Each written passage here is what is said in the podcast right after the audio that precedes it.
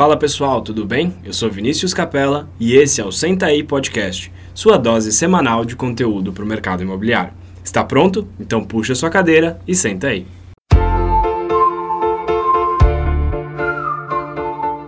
Fala pessoal, bem-vindo a mais um episódio do Senta aí Podcast. Eu sou Vinícius Capella. Hoje eu tô aqui com o Vinícius Pinedo. Fala pessoal, tudo bem? E mais uma vez um convidado que no, no início da minha carreira foi uma das pessoas que mais me marcou.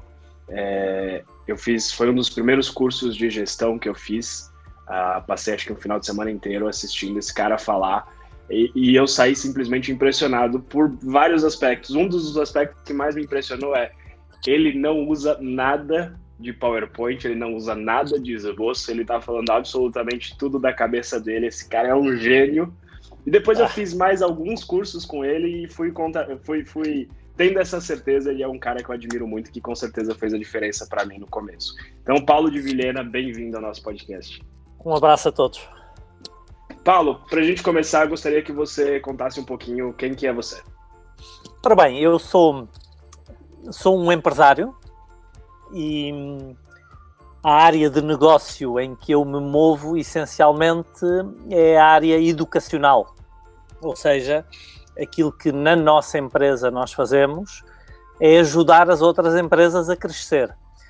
Então, não sei se você prefere chamar consultoria empresarial, se você prefere chamar business coaching, mas é essencialmente isso que nós fazemos. Nós levamos aos empresários a educação, a formação, a informação que normalmente eles não têm e que é crítica para eles fazerem crescer as suas empresas, porque eh, quase sempre os empresários são especialistas na área técnica que está subjacente ao seu negócio, mas raramente são especialistas na gestão desse mesmo negócio.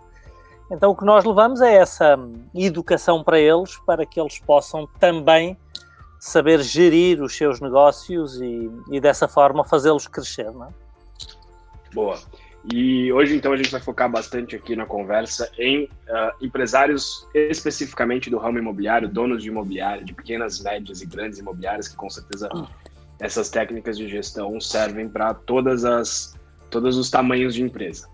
E, Paulo, mas antes da gente começar, teve uma coisa que, que você falou em um curso que eu queria que você contasse para os nossos ouvintes. Em todos os seus cursos, na realidade, eu acredito que você falou isso, pelo menos os que eu participei, que foi uma coisa que me marcou bastante, que é sobre a linha da vida. Você pode falar um pouquinho disso para gente? É, eu, eu gravei até um, um direto esta semana, na terça-feira, no, no Instagram e no, no YouTube e no Facebook, onde eu falo um pouco sobre isso. A, a verdade é que eu cada vez menos tenho falado nesse tema mas eu invoquei essa alegoria da linha da vida como o exemplo daquilo que eu acredito ser o princípio número um de sucesso na vida. Um, e eu contava na altura em que eu usava essa alegoria que há uma linha na vida e que nós podemos julgar a vida acima ou abaixo da linha. E que por alguma razão nós estamos aparentemente programados para normalmente o fazer abaixo da linha. E o que é que significa eh, viver a vida abaixo da linha? Eh, essencialmente, buscarmos uma série de justificações, de explicações, ehm, de desculpas, se você preferir, ehm, para de alguma maneira encontrarmos uma zona de conforto no insucesso. Ou seja, você não se propõe a atingir determinados resultados na sua vida, uh, ficando na sua zona de conforto e encontrando uma série de álibis, uma série de histórias para explicar porque é que esses resultados não estarão reservados para você. Ou você tenta fazer alguma coisa, não atinge o resultado que gostava e encontra mais uma vez uma explicação, uma justificação para isso não, não ter acontecido. E, e, depois esta, esta jogada abaixo da linha assume várias, várias nuances. Pode ser a nuance uh, simplesmente da construção mental. Uh, eu posso dizer que é porque a economia não é favorável, porque no Brasil uh, o sistema político é muito instável, porque a pandemia e o Covid-19 impediram que o resultado aparecesse, posso dizer que é o sistema fiscal, que é a época do ano, sei lá. Eu posso contar todas as histórias que eu quiser contar para justificar o, o não aparecimento de um determinado resultado. Posso também, por, de alguma forma, aproveitar para culpar alguém ou alguma coisa, um, ou posso simplesmente entrar num processo de negação uh, e, escolher não ver a realidade e construir uma realidade paralela que me faça sentir mais confortável e mais uh, seguro, independentemente de não ter os resultados. A questão é que eu posso ter todas as histórias, posso ter todos os culpados, todas as desculpas, ver a realidade como eu quiser ver, mas vou ter que continuar a viver sem o resultado se a minha postura for esta. Então, se a minha postura for esta, eu basicamente torno-me uma vítima daquilo que acontece. Um, e, e, ser uma vítima é uma escolha nossa, porque só é uma vítima, uma vítima quem se vitimiza. Então, ser uma vítima é a minha opção de deixar que seja o ambiente, o exterior, a decidir sobre os meus resultados em vez de ser eu. Quando eu escolho ser eu a decidir sobre os meus resultados, eu passei imediatamente para cima da linha. E eu estou acima da linha cada vez que eu entendo um princípio de responsabilidade. Então, o que é responsabilidade? É o entendimento que não importa aquilo que acontece, não importa onde eu nasci, não importa qual é a economia, não importa qual é a política, não importa qual é a cidade, não importa nada.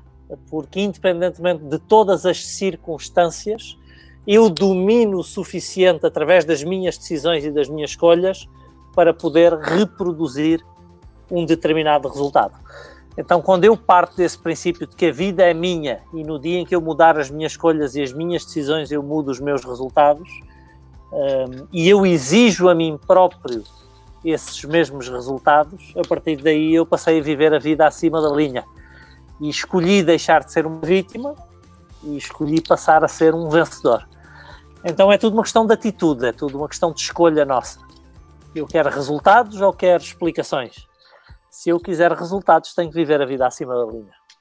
E o interessante de tudo isso é, faz todo sentido, é uma das coisas que eu levo para a vida, já falo, eu falo isso sempre para minha equipe também. Aliás, muito, muita coisa que a gente leva para a equipe são coisas que a gente aprendeu com você. É, mas uma coisa que é interessante disso é que estar abaixo ou acima da linha é, é difícil os dois são difíceis. Você ficar se vitimizando, sofrendo por, é, por não ter os resultados, é difícil. Assim como você assumir e ter a atitude de ir lá e fazer, é difícil. É, a gente tem que escolher um pouco qual é. dos difíceis a gente vai encarar. Vini, a vida é difícil. Uhum. Estar vivo é difícil. A partir dos 40 fica mais difícil. Vocês ainda não chegaram lá. Mas ainda quem não, nos está não. escutando, se já tiver passado os 40, vai entender isso. Fica tudo muito mais difícil. E, e sabe porquê é que fica mais difícil? Porque aumenta o nosso nível de consciência sobre as coisas. Uhum. Havia um filósofo brilhante alemão, Schopenhauer, que dizia que à medida que a sua consciência se alarga, se torna impossível você ser feliz, porque você entende cada vez mais coisas. E eu não queria ser tão pessimista como era o, o Schopenhauer, mas a verdade é que estar vi, vivo é difícil e provoca-nos dor. Agora, o que é viver abaixo da linha? É encontrar um conforto na dor. Uhum. E, e, e, essas explicações todas para os resultados não aparecerem uh, deixam-me na dor, mas ao mesmo tempo permitem que eu esteja na zona de conforto, que é eu estou na dor, a vida é assim e eu não vou sair daqui. Porque o, o desconforto uh, ou a dor aumenta no momento em que você quer sair de lá.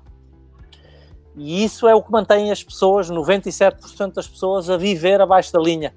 É que as explicações dão-nos um conforto na dor, que é. Há uma série de explicações para nós estarmos ali, então está tudo bem. Nem que seja todo mundo também está aqui. Eu estou em dor, mas todo mundo está. Então eu não preciso de sair daqui. Porque o desconforto, para além de dor, eu crio desconforto quando eu quero sair da dor. E, e, quando eu passo para cima da linha é muito menos confortável porque eu deixo de ter alibis. É, é, verdade, verdade. Bom, então vamos, vamos, vamos conversar agora um pouco sobre uh, como é que você ajudou bastante empresário, você passou um bom tempo, uh, e acredito que até hoje tenham bastante clientes seus que são do ramo imobiliário, certo? sim, desde 2008 que nós começámos acompanhando agências imobiliárias e, e são cada vez mais. Eh, e, e, e, muitas delas já no Brasil também. Uhum. Então, a nossa carteira de, de clientes no mercado imobiliário, aliás, o mercado imobiliário é o setor um, que mais nos tem procurado ao longo de todos estes anos. E o que, que você vê em comum? E depois a gente entra um pouco em técnica, mas o que, que você vê de, em comum uh, nos gestores imobiliários que têm empresas de sucesso, que têm boas empresas? Uh, tem, tem várias coisas. Tem várias coisas. Um, uma delas é a atitude certa, uh, é a uhum. forma certa de estar na vida. E já elaborámos um pouco sobre isso, jogam acima da linha. Uhum. Um, mas o, os das melhores assumem também uma série de outras características. Uh, nomeadamente, se calhar a primeira delas tem hábitos de definição de objetivos e de planejamento. Uhum. Mas estamos a falar dos donos das melhores de todas. Uh, aqueles que estão em imobiliárias que ainda não são tão boas, porque podem vir a ser, têm muita dificuldade com o processo de planejamento. Muitos até já têm vontade de fazer, mas não sabem como fazer. Uh, normalmente é uma das primeiras coisas que nós ajudamos as empresas é com isso. Uh, outro dos aspectos fundamentais é um, o acompanhamento e a análise dos resultados da empresa. Um, os donos das melhores imobiliárias que nós conhecemos têm um acompanhamento sistemático e constante, mensal, das demonstrações financeiras das empresas, ou seja, uh, eles entendem profundamente como é que as atividades e as decisões que tomam no dia a dia afetam os resultados da sua empresa. Então, eles sabem exatamente como é que as suas demonstrações de resultados, demonstrações de fluxo de caixa e os seus balanços se comportam mensalmente. A maior parte das imobiliárias não tem isso até nós lá chegarmos. Um, depois tem uma medição precisa, não apenas dos resultados, como eu falei, mas também das atividades, nomeadamente da, da, da parte comercial da atividade da sua imobiliária. Eles sabem quantos contactos os seus corretores estão gerando, quantas, quantas visitas de imóveis, uh, quantas negociações de preços, quantas captações, quantas transações, valores médios, ou seja, eles são fanáticos de medir uh, os resultados porque entendem que a partir do momento, do momento em que medem, um, eles conseguem estimular esses resultados.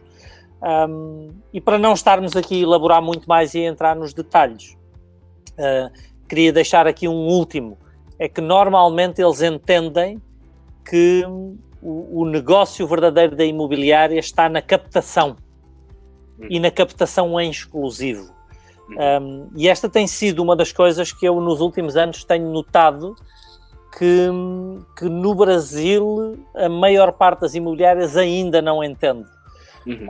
Um, e, e, é muito curioso porque quando nós começamos acompanhando imobiliárias no Brasil e conseguindo explicar para eles que este é um negócio de captação e é um negócio de captação exclusivo, que os resultados tendem a disparar. E para não estarmos a elaborar muito, pelo menos nesta fase, já sobre isso, a explicação é simples: é que cada corretor é quatro vezes mais produtivo quando trabalha em exclusivo, em captação de exclusivo, do que quando trabalha do lado do comprador.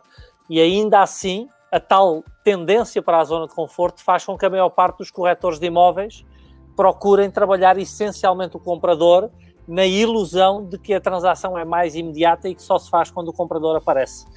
Então é a inversão do modelo de negócio que traz uma produtividade incomparavelmente quatro vezes maior um, para a imobiliária a partir do momento em que ela entende isso. Um, mas às vezes leva tempo a entender. Às vezes uhum. leva tempo a entender. Mas esses são os aspectos comuns que, que nós temos encontrado. Legal. E vamos, vamos, os principais, vamos... os principais. Sim. Há muitos outros. Claro, claro. Vamos voltando um pouco do, do final que você falou e depois a gente vai voltando para a medição e acompanhamento dos números. Falando especificamente sobre isso de entender que a captação exclusiva é o melhor caminho. Uh, como é que um gestor de uma imobiliária que sabe disso, absorveu isso, transforma isso em cultura para a empresa e para os corretores? Ô Vini, queria até aproveitar sua deixa e já fazer uma, uma acrescentar uma palavra à sua pergunta. Como ele motiva a sua equipe a acreditar que aquilo dá certo também? Porque como ele passa essa informação e essa, essa motivação dele para a equipe? É, um, a, a, teoria é mais simples do que a prática. Sem dúvida. um, mas há, há, eu diria que há várias, várias formas de ir fazendo. O, o que esse dono de imobiliária não pode é esperar chegar lá um dia, explicar a ideia e no dia seguinte está todo mundo trabalhando da forma que ele agora definiu. Eh, as coisas não acontecem assim, nós somos seres humanos e às vezes levamos tempo um, a entender as coisas. A, a, primeira coisa que ele tem que se preparar é para perder uma parte dos seus corretores. Porque uhum. há ideias que simplesmente ou você entende nos primeiros 30 minutos de explicação ou você não vai entender nunca. E a, e a ideia do exclusivo é um pouco assim. É difícil nós entendermos essa ideia se não a entendermos quase imediatamente. Um, então há uma parte dos seus corretores que nunca vão entender isso. E, e, talvez seja, embora uma saída da zona de conforto de curto prazo para o, para o dono da imobiliária, talvez seja uma decisão estratégica e importante, fundamental para ele, ter a coragem de perder uma parte desses, desses corretores. Uh, depois há uma ideia que o Jack Welch nos passou sempre nos seus livros e nas suas palestras, que é a ideia de que as mensagens estratégicas numa empresa têm que ser repetidas à exaustão. Um, é, é, repetição insana. Um, você nunca pode parar de falar nisso nas suas colocações, nos seus treinamentos, no seu dia a dia com os corretores. Você tem que passar, passar, passar, passar a mensagem, repetir a mensagem, repetir a mensagem, e, e depois você tem que mostrar que essa é uma ideia que não, não vai embora. Você pode decidir implementá-la num mês, pode decidir implementar em seis meses, pode decidir implementar num ano, mas que você vai implementar, que é uma ideia que não vai fugir, que não vai embora. Um, então você pode decidir ser um pouquinho mais radical e dizer a partir do mês que vem só trabalhamos do lado da captação em exclusivo, você pode dar aqui uma passagem um pouquinho mais soft, um pouquinho mais suave, em que você dá seis meses, ou que você dá um ano e vai dando cotas de exclusivo versus aberto ao longo de todo esse tempo. Mas você tem que deixar claro que você cumpre aquilo que prometeu e que uh, é uma ideia que não vai embora, que você vai mesmo implementar. E o resto é treinamento. É, treinamento. É Talvez você precise de de escolher um champion ou outro, como a gente fala em comportamento organizacional, que são é um ou outro corretor que você vai trabalhar mais diretamente e que você sabe que vai ter influência nos outros quando tiver um resultado e vai, vai botar esse cara para trabalhar dessa forma e garantir que ele tem resultados. A partir do momento em que nós temos os primeiros tendo os resultados, aí fica fácil. Porque todos os que entrarem de novo na imobiliária já vão trabalhar desse jeito. Então, eu diria que a partir do momento em que você toma a decisão, você vai ter um ano de perturbação, mas que a partir daí você será largamente compensado. Então, é como todas as decisões estratégicas, é dura nos primeiros tempos porque implica uma mudança de cultura, implica uma mudança dos nossos hábitos, mas quando você entende a razão por trás dessa decisão, hum, aí você não vai querer trabalhar de outra forma. É, e, e em relação a perder alguns dos corretores, é, eu tenho certeza que, que isso acontece em, em, qualquer empresa que decide fazer qualquer coisa que saia do comum, que não, não faz parte do, do que todo mundo faz. Mas se você está tentando fazer algo que, que as outras pessoas não estão fazendo e tem alguém no seu time que não aceita ou não entende, até melhor que ele saia nesse momento. É melhor que ele abra um espaço ou até saia para não ficar prejudicando a equipe ao redor. Você concorda? É, e, e, e além disso ainda, Vini, um, tem outra coisa. Uh, há, há, coisas na vida que são semelhantes a uma gravidez. Uhum. Que é, ou você está grávida ou não está grávida. Não, você não, mas uma senhora, ou está grávida ou não está grávida. Não, não dá para estar meio grávida. Então, uhum. um, e, e há decisões estratégicas nas empresas em que são assim Uh, ou uhum. você faz ou você não faz. Você não pode meio que faz e depois não faz. Aliás, eu lembro-me de uma. Quando eu comecei a estudar de uma forma mais profunda o coaching empresarial e e, e, a forma de lidarmos com as pessoas neste, neste campo, porque eu já sabia muito de gestão de empresas, mas uma coisa é você saber muito de gestão de empresas, outra coisa é você saber lidar com as pessoas na gestão de empresas. E um dos, primeiros, dos meus primeiros mentores era um cara australiano, e, e um, um dia ele falou para mim, uh, num exemplo parecido com este, que ele deu o exemplo do, do Karate Kid, não é? Uhum. Eu acho que o nome, da, o nome ficou igual aí no Brasil, Karate Kid. Ficou, ficou. E, e, então, no Karate Kid número 1, um, no primeiro, que, há uma parte lá em que o Daniel San decide aprender Karate, não é? Mas eh, as regras do Mr. Miyagi para lhe ensinar Karate são regras muito claras. Ele tem que fazer tudo o que o, lá o, o, o velhote japonês manda e não questionar. Mas nos primeiros tempos o Daniel San não está muito confortável com aquilo, então ele manda pintar a, a cerca, manda polir os carros e, uma, e depois ele quer, quer aprender karaté, mas depois sai à noite e envolve-se em brigas e, e há um dia que o, o, o, velho, o velhote tem uma conversa com ele e diz aprender karaté tem regras simples e é como andar na estrada, diz ele.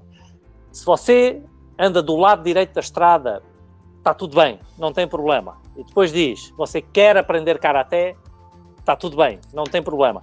Você quer andar do lado esquerdo da estrada, também está tudo bem, não tem problema. Ou seja, se você não quiser aprender karaté, também está tudo bem. Agora, se você anda entre o lado direito e o lado esquerdo da estrada, ou seja, você quer, mas depois não faz as coisas, você ainda não sabe, mas sai para brigar à noite, você é esborrachado como uma uva, foi o exemplo que ele disse. Então aqui é um pouco a mesma coisa. Quando a gente lida com pessoas em ambiente empresarial, e principalmente quando há mudanças estratégicas na empresa, a gente tem que decidir. Há gente que vai estar connosco, há gente que não vai estar connosco. Eh, os caras que podem prejudicar a empresa é o cara que não está connosco, mas não está connosco. Diz que está, mas não está envolvido. Eh, diz que sim, mas não segue as orientações estratégicas. Ah, e esse é o cara que nos borracha como se fôssemos a uva.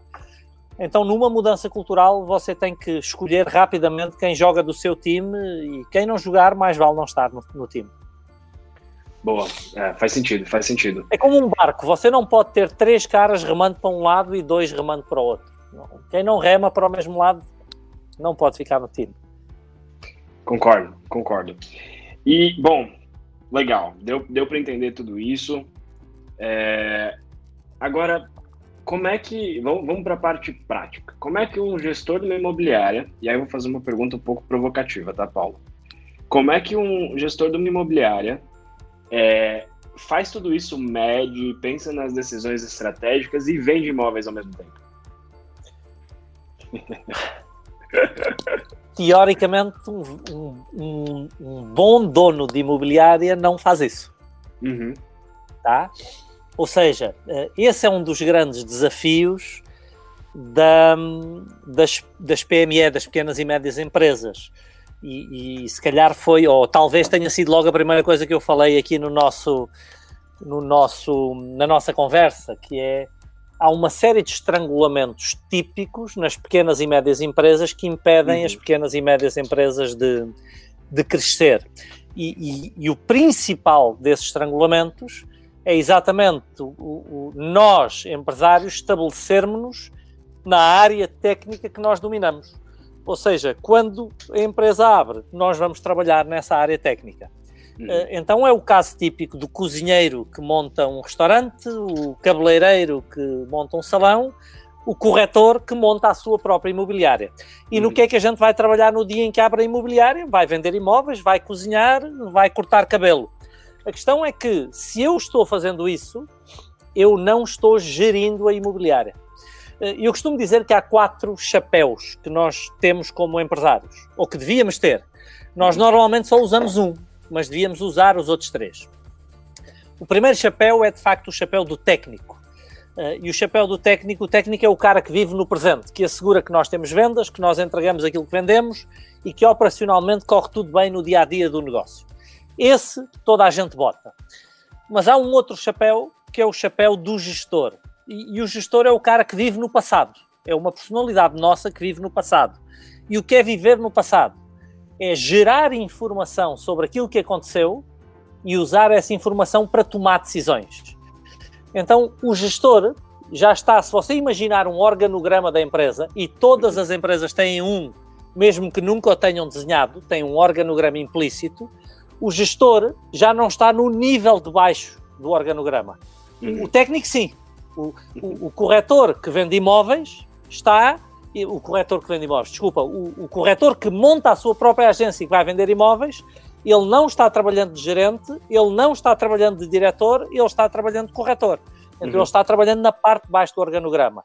Até uhum. que ele suba para a parte de direção, que é onde ele gera informação e usa essa informação para gerar para tomar decisões, é onde ele vai fazer o seu planejamento e definir as suas metas, é onde ele vai analisar os resultados do negócio e usar essa informação para tomar decisões, é onde ele começa a medir. Ou seja, lembra daquelas primeiras coisas que eu falei, que era o que faziam nas boas imobiliárias? O, o, corretor que está vendendo imóveis não tem tempo para fazer isso. Então ele não uhum. pode ter uma boa imobiliária. Dificilmente terá uma boa imobiliária. Então há um segundo chapéu que eu boto que já é um chapéu de direção, de gestão eu vivo no passado. Mas há um terceiro chapéu que eu tenho que botar também, que é o, é o chapéu de, de gerente. E, e, a função do gerente é não apenas conhecer o presente e o passado, mas é também viver no, no futuro, que é preparar a empresa para o seu crescimento. O gerente, o empreendedor, tem que ser um cara que viva um ano, que viva três anos, que viva cinco anos. Ele vê o que vai acontecer lá na frente e ele dedica tempo a pensar sobre isso. Esse cara não tem tempo para vender imóveis. Se ele estiver uhum. vendendo imóveis, ele não está fazendo esse trabalho. E há um quarto chapéu ainda, que raramente nós entendemos, que é o chapéu do investidor. E o investidor é o dono do capital, ele botou o capital na empresa. Quase sempre nas pequenas empresas, é o, dono do capital é o gerente da, da sociedade, é, mas é um chapéu diferente, porque o, o, investidor tem que garantir que a empresa dá um lucro. Uhum. Enquanto se eu não botar o chapéu de investidor também, a minha empresa sustenta um estilo de vida mas não geram lucro que assegure o crescimento de longo prazo. Então, eh, teoricamente, o, o bom dono de imobiliária não vende imóveis, ele não terá tempo para isso. Se ele tem tempo para vender imóveis, ele não está colocando os outros chapéus, uh, o que significa que a sua imobiliária não poderá crescer para lá de um determinado limite, e esse limite chega muito cedo, muito cedo. E Paulo, você acha que você acha que isso é uma realidade que acontece aqui no Brasil, com certeza acontece em Portugal, acontece em todo lugar de corretores que abriram sua imobiliária e estão aí no papel técnico e de fato não fazem a empresa crescer. Você acha que, na sua visão, eles não enxergam essa realidade, não entendem que se ele está vendendo imóvel, ele não vai conseguir talvez fazer a empresa crescer? Ou é, é falta de orientação? Ou talvez ele está consumido tanto está com o tempo dele tão consumido em relação a isso que a empresa não acaba não crescendo. O que, que você acha que mais acontece? Um, é, eu, eu, eu, acho que é a linha que é a linha de raciocínio que nós, que nós já vinhamos trazendo. Se eu não coloco o meu tempo de empresário nas tarefas de alto valor acrescentado, que são as de gestão, de empreendedor e as de e as de investidor, se eu dedico o meu tempo à, à, à, parte de baixo do organograma, eu não posso esperar um grande crescimento da minha empresa, nem da minha remuneração. Deixa eu colocar isso de outra forma, Vini, se calhar fica mais fácil de, de vocês entenderem, que é, se você imaginar uma grande empresa com um organograma de vários níveis, uhum. onde é que, conceptualmente, pelo menos em termos teóricos, quais são as funções que ganham mais? Que estão sempre mais para As funções de cima, não é? Uhum. Você tem o gerente, que é quem ganha mais, tem os caras da direção que ganham a seguir, uhum. e as funções debaixo do organograma é quem ganha menos. Uhum. E porquê é que alguém há de estar numa função de baixo e não há de estar numa intermédia ou na de cima? Porque até que me reconheçam valor na hora de trabalho para eu poder subir no organograma, eu vou ter que começar do lado de baixo. Uhum. Então, é à medida que eu coloco mais valor, e valor, estamos a falar de cérebro, de capacidade de fazer escolhas e tomar ideias, na minha hora de, de trabalho, eu não consigo subir no organograma. Um, isto significa o quê? Que se, por muito inteligente que eu seja, por muito boas que sejam as minhas escolhas, se o meu tempo for aplicado no, na parte de baixo do organograma, eu não estou acrescentando valor para a minha empresa.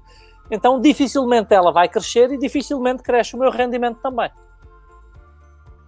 Sim, sim, sim, sim. Faz sentido. Os modelos de negócios imobiliários, no geral, eles são feitos uh, de uma forma que é difícil para o corretor de imóveis ganhar dinheiro. Por isso que o passo seguinte para ele é abrir a dele como uma forma de ganhar mais. Uhum. E uma das coisas que eu percebo é, assim como talvez um bom chefe não é um bom dono de restaurante, um bom corretor não necessariamente vai ser um bom gestor. Ele precisa Exato. talvez achar formas diferentes de fazer com que uh, o negócio dele e o que ele é bom, que é vender imóvel, aumente. É, tem, tem alguns modelos, a própria Remax é, a gente, um a gente pode perder A gente pode perder um ótimo corretor e ganhar um, um medíocre dono de imobiliário. Exatamente, exatamente, sem dúvida. Pode acontecer. Eu já vi isso acontecer algumas vezes, de, de, de pessoas que você sabe que vendem muito bem, mas na, a imobiliária patina, tá indo devagar e, e, e, o potencial daquela pessoa como corretora era muito maior do que o dela como gerente. Isso não quer dizer que ela é melhor ou pior, são habilidades completamente diferentes uh, e, e, você tem que entender onde você se encaixa e, e saber crescer a partir do que você sabe fazer e do que você gosta de fazer. Agora, Paulo, para você, quais são os maiores desafios que você viu aí ao longo desses anos uh, das imobiliárias? Era a falta, era talvez a falta de visualização em relação a isso ou concorrência de mercado? O que que, o que, que você viu de desafio aí ao longo do tempo para os gestores? Ô Paulo, só para completar a pergunta do Vini, é, você ficou falando de que a gente está comentando aqui, né, de que talvez um bom corretor talvez não seja um bom gestor. Que sinais vice-versa também, né? A gente pode aplicar para o oposto também. Que sinais a gente pode perceber? O, o, o gestor que era um corretor, ele pode perceber que ele não está sendo um bom gestor. Que indicações ele, a empresa dele pode apresentar? Bom, as mais óbvias todas são financeiras. Uhum. É, os mapas dizem se você está tendo um bom resultado ou não. Um, mas se você não olhar para os números, que é o mais objetivo de tudo, se você não consegue atrair os melhores corretores para trabalhar com você e mantê-los na sua equipe, a coisa não está indo bem. E isto liga à, à pergunta do, do, do Vini também, que é o grande desafio, na minha opinião, de qualquer imobiliária é atrair a maior quantidade possível dos melhores corretores do mercado. Atrair e ou formar esse grupo de corretores. Então, qualquer imobiliária que encontre o segredo para atrair e ou formar os melhores corretores do mercado, encontrou o santo grau de, deste negócio. E como é que eu atraio um melhor corretor do meu mercado? Ah, eu acho que há várias coisas. É, eu acho que há várias coisas. Um, um, a, a, primeira é eu ser um, o tipo de pessoa com quem os outros querem trabalhar. Uhum. E isso é o, é o, mais importante, eventualmente, de tudo. Eu ser um indivíduo atrativo, eu ser uhum. um indivíduo admirável, uh, eu ser o tipo de pessoa com quem um corretor fala e, e diga: pô, eu gostava de trabalhar com este cara. Uh, eu ter uma lista de qualidades atrativas. Uh, qualidades humanas, qualidades profissionais, caráter, competência, qualidades relacionais, esse aspecto é absolutamente fundamental. Pondo a coisa de uma, de uma forma mais uh, coloquial, se vocês preferirem, eu ser um bom líder. Uh, uhum. ser, e ser um bom líder, para mim, é a capacidade de atrair as melhores pessoas e conseguir envolvê-las a trabalhar em torno de um determinado projeto. E quem fala uh, isso, Paulo? Quem, quem mostra que eu sou um bom líder? Sou eu mesmo ou são as pessoas que trabalham comigo? Uh, volto a dizer, os meus resultados mostram. Boa. Os meus, o, a razão pela qual eu gosto dos números é que os meus números mostram tudo. Porque a minha equipe pode até não reconhecer a minha liderança, eh, mas se os meus resultados aparecerem no longo prazo, eh, essa liderança é incontestável. Eh, dar-vos um exemplo: Steve Jobs não era querido pelos seus colaboradores, antes pelo contrário. Um, ainda hoje estávamos discutindo aqui na empresa sobre vários outros exemplos. Jeff Bezos, o homem mais rico do mundo, não é reconhecido como uma pessoa de fácil trato. Bill Gates também não era. Um, então estamos a falar das maiores fortunas do mundo, não são reconhecidos como pessoas de fácil, de fácil trato, como pessoas especialmente simpáticas, especialmente calorosas. Uh, não seguem as teorias mais modernas sobre a liderança e, e a forma de lidar com as pessoas mas os resultados estão lá. Ninguém pode dizer que eles não são bons líderes. Porquê? Porque uhum. passaram 30, 40, 50 anos e os resultados estão lá. Há, vários estilos de liderança. Então, eu, eu, gosto dos números. Os números vão dizer se eu bom, sou um bom líder ou não, ou se eu estou numa boa ou má fase da minha liderança. Um, e, e, para mim é essencialmente por aí. Mas não deixando, ou não, não, não, não, termine, não terminei ainda de responder à pergunta da imobiliária, de como atraímos um, as melhores pessoas. Então, a minha personalidade é uma das coisas que me vai tornar uh, ou não atrativo e as minhas características pessoais. Mas depois é importante pensarmos também uh, o que é que pode atrair um corretor a trabalhar comigo. Então, eu gosto de acreditar que um treinamento de classe internacional, se eu tiver um melhor treinamento, um corretor pode ter mais vontade de vir trabalhar comigo. Eu, eu acho que se eu tiver um sistema de alta produtividade para o corretor, ele pode entusiasmar-se ou empolgar-se mais por vir trabalhar comigo. Se ele perceber que o meu sistema de funcionamento o torna quatro vezes mais produtivo que o sistema tradicional, um, então há várias outras coisas que, que eu acho que podem eh, tornar, se eu tiver a melhor tecnologia, mais moderna, eh, que o torna também mais produtivo, tudo isso são coisas que eu acho que, que podem tornar mais atrativa a minha imobiliária para recrutar corretores por comparação às outras. É interessante tudo isso porque eu vejo que são coisas que que a grande maioria dos, dos gestores de imobiliária não tem, não tem visibilidade disso. Eles, eles enxergam que talvez a forma deles ganharem mais dinheiro é talvez cadastrar aí 2 mil, 3 mil imóveis num sistema e pagar um destaque no portal. Ou é ter uma loja de rua muito gigantesca. É, a, a prática diz-nos exatamente o contrário, Vini. É perfeito, é que, perfeito. Uh, não são as imobiliárias que têm o maior número de cadastros de imóveis que mais vendem. Uhum. Quais é, são as imobiliárias que mais vendem? Muito simplesmente aquelas que têm cadastros em exclusivo ao preço de mercado. Uhum. E, ô Paulo, Perfeito. é correto dizer, até uma pergunta, como o Vini gosta de usar esse termo, uma pergunta provocativa, é correto dizer que então um gestor de imobiliária ele deve se preocupar é, mais na especialização das pessoas, da, ao seu redor da sua equipe e também propriamente do próprio da própria gestora ou gestora do que no método de trabalho, podemos dizer assim? Bom, se, se, eu entendi, se eu ten, entendi bem a sua pergunta, não. Uh, uh, o método de trabalho é o mais importante. É, é, o método, é o método de trabalho do corretor que o torna mais ou menos produtivo. Se você se vai focar na captação ou na, ou no comprador, uh, a decisão se você trabalha em exclusivo ou em aberto, uhum. uh, a decisão se você implementa um funil comercial ou não, uh, a decisão se você, focando-se na captação, se está capacitado para criar um bom plano de marketing para o seu imóvel, mesmo que você tenha muito menos imóveis. Então é exatamente o método de trabalho que torna o corretor mais ou menos produtivo então, a sua capacidade de treinar o seu corretor num determinado método de trabalho, na minha opinião, é o aspecto mais crítico de todos. Nunca o número de cadastros que você consegue fazer. Sim, é, eu, eu, mesmo perguntando mal, você conseguiu responder bem. Era exatamente isso que eu queria dizer. E, e até só para fixar bem na mente dos nossos ouvintes. Então, se um gestor ele escutou todas essas dicas, ele já tem muito conhecimento, é correto dizer então que ele tem que estar tá fixado todo esse método de trabalho, todo esse treinamento, é óbvio que a gente vai evoluindo, que o, que o gestor ele vai sempre procurando evoluir o seu método e aprender mais, mas ele tem que estar tá enraizado na mente dele para ele passar para a equipe dele todo esse método, senão não dá certo, correto? É, é, e manter a equipe alinhada com essas disciplinas, porque se, se tu, tudo que não é arbitrado não é uma regra, eh, passou a ser apenas uma sugestão. E não é uma boa forma de liderar uma equipe liderar por sugestões.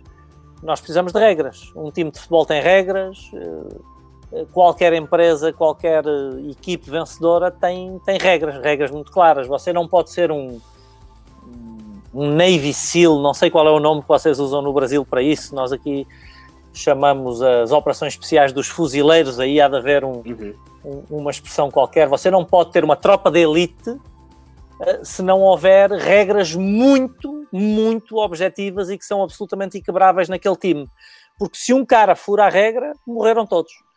E, e, e nas empresas não, ninguém vai morrer, mas se nós permitimos que as regras sejam furadas, se nós não arbitramos as regras, nunca vamos ter uma liderança forte, nunca vamos ter uma implementação séria nas nossas empresas. Super, super concordo. E você tocou num ponto que eu gosto muito, que é a analogia com o esporte. Você citou o esporte e já me deu um clique assim e me fez pensar numa comparação, por exemplo. Se um gestor ele é um técnico de um time de futebol, por exemplo, o técnico fica fora do campo. Ele guia Isso. o time. Ele não Perfeito. pode colocar a chuteira, a caneleira e falar, agora eu vou ser goleiro. Só que aí no meio da partida ele sai de goleiro para virar atacante. Então, é, ele confunde todo o time porque ele não tem uma, uma liderança, ele não apresentou, ele está flutuando entre várias funções, né? Como a gente está comentando aqui, né? É, e, e, depois, pegando no seu exemplo, que também me é querido, até porque eu fui atleta de alta competição, mas continuando, continuando no futebol. Há, há atletas para quem você permite um pouquinho de criatividade, há outros para quem você não permite tanto. Uhum. Um, e, e Pô, você não pode pegar no seu zagueiro e colocar eh, jogando de ponta esquerda. Uh, o cara não pode sair com a bola e tentar driblar todo o mundo pelo lado esquerdo, até porque provavelmente ele não tem características nem técnicas nem físicas para isso. É por isso que a gente bota ele de zagueiro um, dificilmente você pega no ponta direita e coloca jogando, sei lá, de lateral esquerdo. Há um caso ou outro onde pode funcionar, mas, mas não pode jogar de cabeça de área. Dificilmente ele tem características até físicas para isso. Então há regras que é quando você organiza o seu time, pô, não sai cada um fazendo aquilo que quer com a bola. Há, há, há regras muito uh, bem definidas pelo técnico do que cada jogador tem de fazer e, vê agora, vocês têm um técnico português dando cartas no Brasil, pô, ninguém organiza o time melhor que o Jorge Jesus, não é? O cara chega lá no Flamengo e ganha de todo mundo, não é? Eu, eu fiquei sabendo também que o, que, que o Paulo de Vilhena foi, foi o cara que fez um time alagoense ganhar um campeonato, não foi? É, não, não, é, eles lá dizem que sim, foi um bruxo que veio de Portugal. Mas foi só uma palestra. Mas foi a palestra. Não, tem um lado quando, quando você se habitua a falar para pessoas e a liderar equipes, um, você ganha alguma capacidade de, de mobilizar as pessoas. Uh, e foi uma experiência curiosa ter tido a oportunidade de falar para um time de futebol que precisava de reverter a final no, no estadual alagoano. Um, e de facto dei sorte nessa virada. com certeza eles tiveram uma boa ajuda, com certeza. É, ô Paulo, e se a gente pudesse resumir assim, bem, bem direcionado para um gestor que hoje tem uma imobiliária que quer crescer, mas não está conseguindo crescer, por todos esses motivos que a gente falou, quais seriam os primeiros três, quatro passos que esse gestor devia fazer? Bom, o primeiro é contratar a gente, que a gente já dá uma ajuda boa. boa. Esse é óbvio, né? O segundo é ouvir o Sentai Pô, Vai tentar fazer sozinho quando pode ter ajuda? Isso é verdade. eu acho que em rigor, de alguma forma, já respondi. A primeira coisa que o cara tem que fazer é começar a planejar eh, a atividade da sua empresa. E aprofundando um pouquinho mais, há dois tipos de planejamento. O primeiro é o planejamento estratégico então o cara tem que começar por definir onde é que quer chegar com a sua imobiliária, porque muita gente está pensando em fazer crescer a imobiliária, mas, ninguém sabe, mas pouca gente sabe para onde é que está tentando fazer crescer. E, ou tem claro o que é fazer crescer a imobiliária, porque não é só aumentar vendas, não é só aumentar o seu número de corretores. Você tem que assegurar que o seu modelo gera um lucro, que gera um fluxo de caixa e que você sabe reinvestir esse fluxo de caixa no crescimento das vendas futuras e poucos donos de imobiliária têm isso claro. Eh, depois, quais são as opções estratégicas que você vai tomar? Ou seja, como é que você vai criar uma diferenciação face à sua concorrência que garanta para você uma vantagem competitiva, pelo menos num determinado nicho de mercado. E sem planejamento estratégico, sem tal, o tal chapéu de empreendedor, você não consegue chegar aí. Uh, depois, fazer uma antecipação das atividades estratégicas até você chegar lá. E ainda estamos uh, exclusivamente no planejamento estratégico. Depois você tem o planejamento de execução, que é o que tem que acontecer nos três meses que vão, que vão entrar. Por exemplo, todos os nossos clientes na última, nas últimas duas semanas estiveram trabalhando no seu planejamento para o próximo trimestre. Porquê? Porque nós estamos começando o mês de julho e ninguém começa, entra no dia 1 de julho sem saber exatamente como é que esse trimestre vai acabar. Então, o, o trimestre uh, é desenhado nas últimas semanas antes de terminar o anterior. Então é absolutamente crítico que eu saiba quais são os resultados que vou tirar neste trimestre, mas não apenas os resultados. Quais são os recursos que eu vou necessitar uh, tempo, dinheiro, pessoas, qual é o calendário que eu quero implementar e que atividades é que cada pessoa, cada departamento tem que desempenhar para nós atingirmos esse resultado. Então, esses hábitos de planejamento são absolutamente críticos. Planejamento estratégico, planejamento de, de, de execução. Uh, depois tem que começar olhando para os números. Não, não vale a pena tentar jogar um jogo se você não sabe ler o resultado. Uhum. Se você não entende como é que as suas escolhas e decisões afetam o resultado, você não tem a mínima ideia de como tomar decisões na, na sua empresa. E 97% dos empresários estão tentando jogar um jogo sem entender sequer o resultado. Uh, se você for, usando o exemplo que o Vinícius usou há pouco, se eu for tentar, se eu for. Qual é o seu time, Vinícius? Qual, você tem cara de, Palmeira, de Palmeiras. Ei, oh, não ofende. Paulo. Não, não é corintiano. Aí machucou não? o coração. é corintiano, é São Paulista? Sou é corintiano. É corintiano. Então, você, quando eu for a São Paulo, você convida para eu ir ver o Corinthians com você e a gente pega um trânsito e chega atrasado no jogo. A gente chega 20 minutos depois. Qual é a primeira pergunta que a gente faz entrando no estádio? Quando está o jogo? Quando está o resultado? Porquê? Porque não faz sentido sequer assistir o jogo se a gente não entender o resultado. Agora, imagina jogar.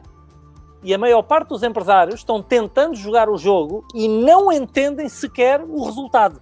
Eles não apenas não o seguem, como não entendem o resultado.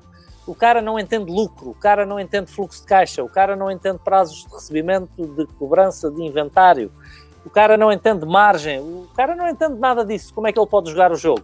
Não, montar uma agência imobiliária não é trazer corretores para dentro, captar, vender, juntar pontas e receber comissões para pagar contas. Isso não é gerir uma empresa.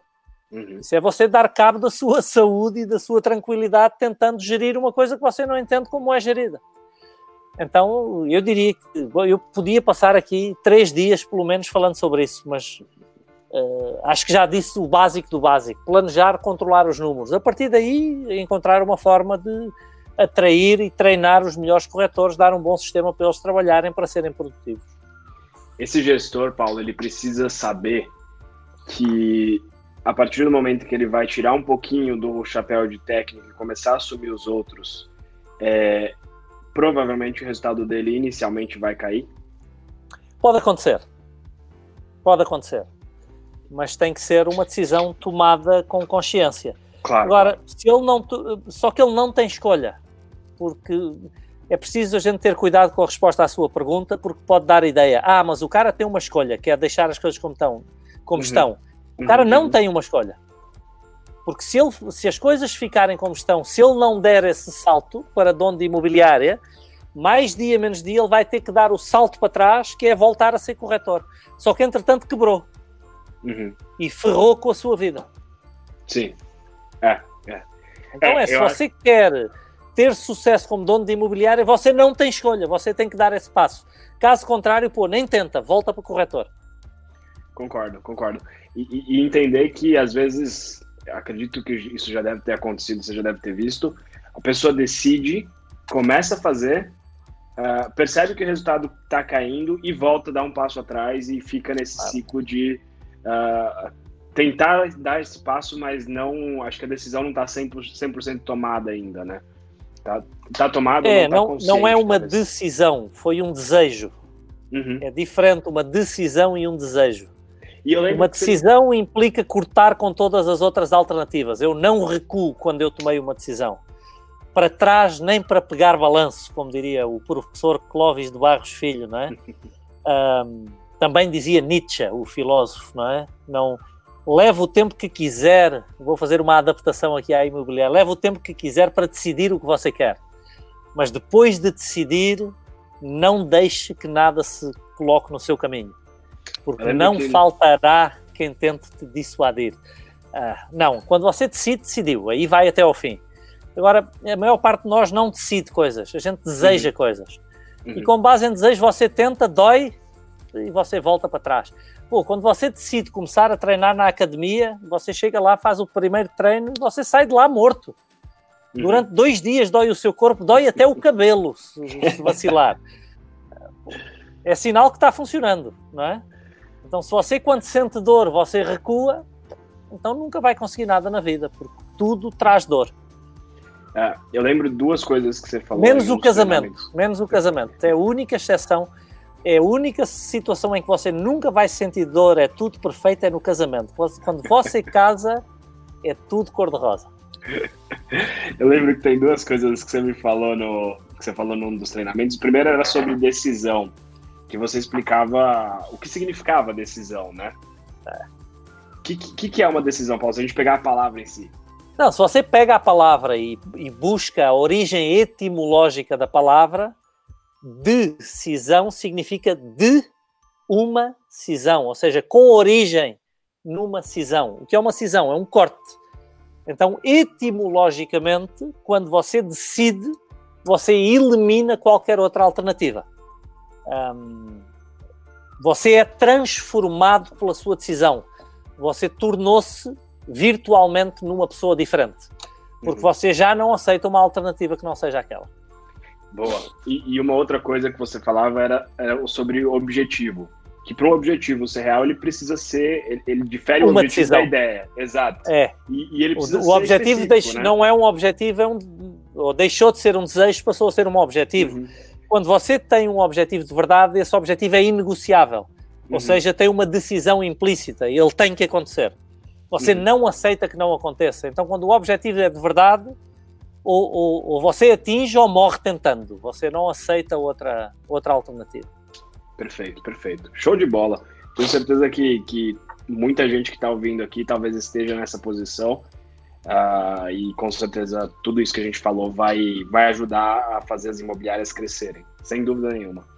Paulo, a gente tem uma, tem uma tradição no nosso, no nosso podcast que na... Quase todos os podcasts têm, não é? Opa, tem que ter, tem que ter. e a, a, nossa tradição é pedir para o nosso convidado das três principais dicas. E aí, a gente falou ah. bastante coisa, mas eu gostaria de ouvir as três suas, as três principais dicas do Paulo. Eu, eu odeio essas, uh, porque Eu odeio essa pergunta porque às vezes as três principais são só duas ou são cinco e então... Não tem problema, a gente, é, a gente transforma. Eu acho, que a gente, eu acho que a gente já falou nelas. Uh, contratar os nossos serviços, provavelmente ler os meus livros e seguir seguir-me nas redes sociais. Uh, boa, boa. Estou, estou, estou, estou brincando. Uh, eu, eu acho que decisão, decisão número um. eu quero ser dono de imobiliária ou quer, ou, ou quer ser corretor. Uh, lado direito da estrada, tudo bem, lado esquerdo da estrada, tudo bem, uh, meio da estrada, esborrachado como uma uva.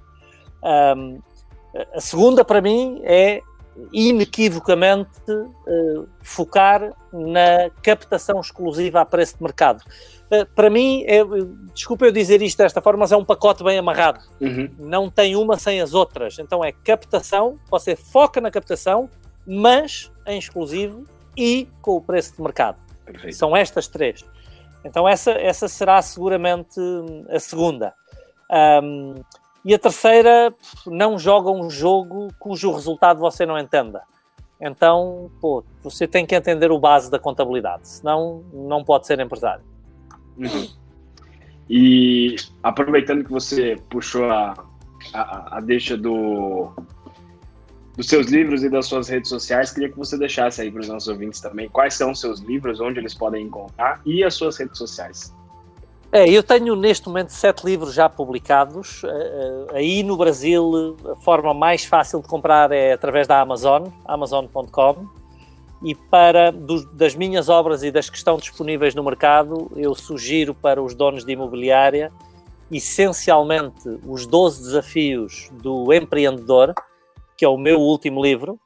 Um, e a segunda opção seria o livro secreto das vendas, que foi o primeiro livro que eu escrevi e que é o livro de vendas mais vendido sempre aqui em Portugal e um dos mais vendidos da Europa. Um, então esses dois estão, estão na Amazon. As pessoas podem seguir também o nosso trabalho no nosso website, paulodevilhena.com e podem nos seguir, obviamente, em todas as redes sociais. Nós estamos em todas, do, do Facebook ao LinkedIn, ao Instagram, uh, YouTube, tem o Paulo de Vilhena TV com horas e horas de vídeo lá no YouTube, vídeo de treinamento gratuito para todo mundo seguir. Então é só procurar a gente que a gente está por aí. É fácil quero, de encontrar. Quero só te ver no TikTok daqui a pouco. É, só falta o TikTok, mas como o Instagram está roubando também o mercado do TikTok, vamos ver se o TikTok não, não é acontece o mesmo que é aconteceu com o é Pinterest. Então só, só não confundo o meu nome com o galã de novelas aí do Brasil, que tem o mesmo nome que eu. É, às é verdade. As pessoas procuram, procura Paulo de Vilhena. Isso. E Apesar já dá para encontrar. Da, da aparência ser similar, não dá para confundir. Não, eu sou bem mais bonito que ele e comecei, e comecei primeiro. Paulo, queria, queria te agradecer mais uma vez pela participação aqui. Foi incrível. É, conversar com você é sempre, é sempre um prazer e eu sempre ah, aprendo foi um prazer muito. Estar aqui. E obrigado mesmo, tenho certeza que os nossos ouvintes vão amar essa, essa nossa conversa. Obrigado mesmo. Ah, eu Paulo. espero que sim. Um abraço. Um abraço. Paulo, também quero, quero estender meus agradecimentos, foi muito bom direto, até vale o, Até comentei com o Vini quando ele falou que a gente ia gravar com você. Eu falei, Paulo Vilhena, é, ele tem live todo dia no Face, né? Porque toda hora sai um pop-up. Eu já lembrei de você automático, sabe? De estar tá sempre. É, não, não, nós, é, nós publicamos conteúdo todos os dias nas redes sociais. Eh, eu faço um a dois lives por semana, mas tem alguns dos consultores mais séniores aqui do meu time que fazem direto também, fazem lives no Facebook. Então nós praticamente todos os dias temos live no Facebook, sim. Não, bem legal. E, e, na hora já veio, já lembrei desse, dessa notificação quando ele falou de você e queria agradecer também mais uma vez. O papo foi muito bom, muito enriquecedor, tanto para nós quanto para os nossos ouvintes, tenho certeza. Obrigado a todos os nossos ouvintes. E se vocês tiverem qualquer dúvida, crítica, sugestão, vocês podem me mandar uma mensagem pelo Instagram que é arroba capelavini, ou no meu e-mail, viniciuscapela.remaxcomplete.com.br. Ou se vocês tiverem qualquer outra dúvida, crítica ou sugestão e quiser falar diretamente comigo, pode falar comigo no meu Instagram, que é arroba vini_pinedo, ou no meu e-mail, que é viniciuspinedo.remaxcomplete.com.br. É isso, pessoal. Agradeço mais uma vez por esse episódio e nos vemos nos próximos. E vejo vocês no próximo episódio.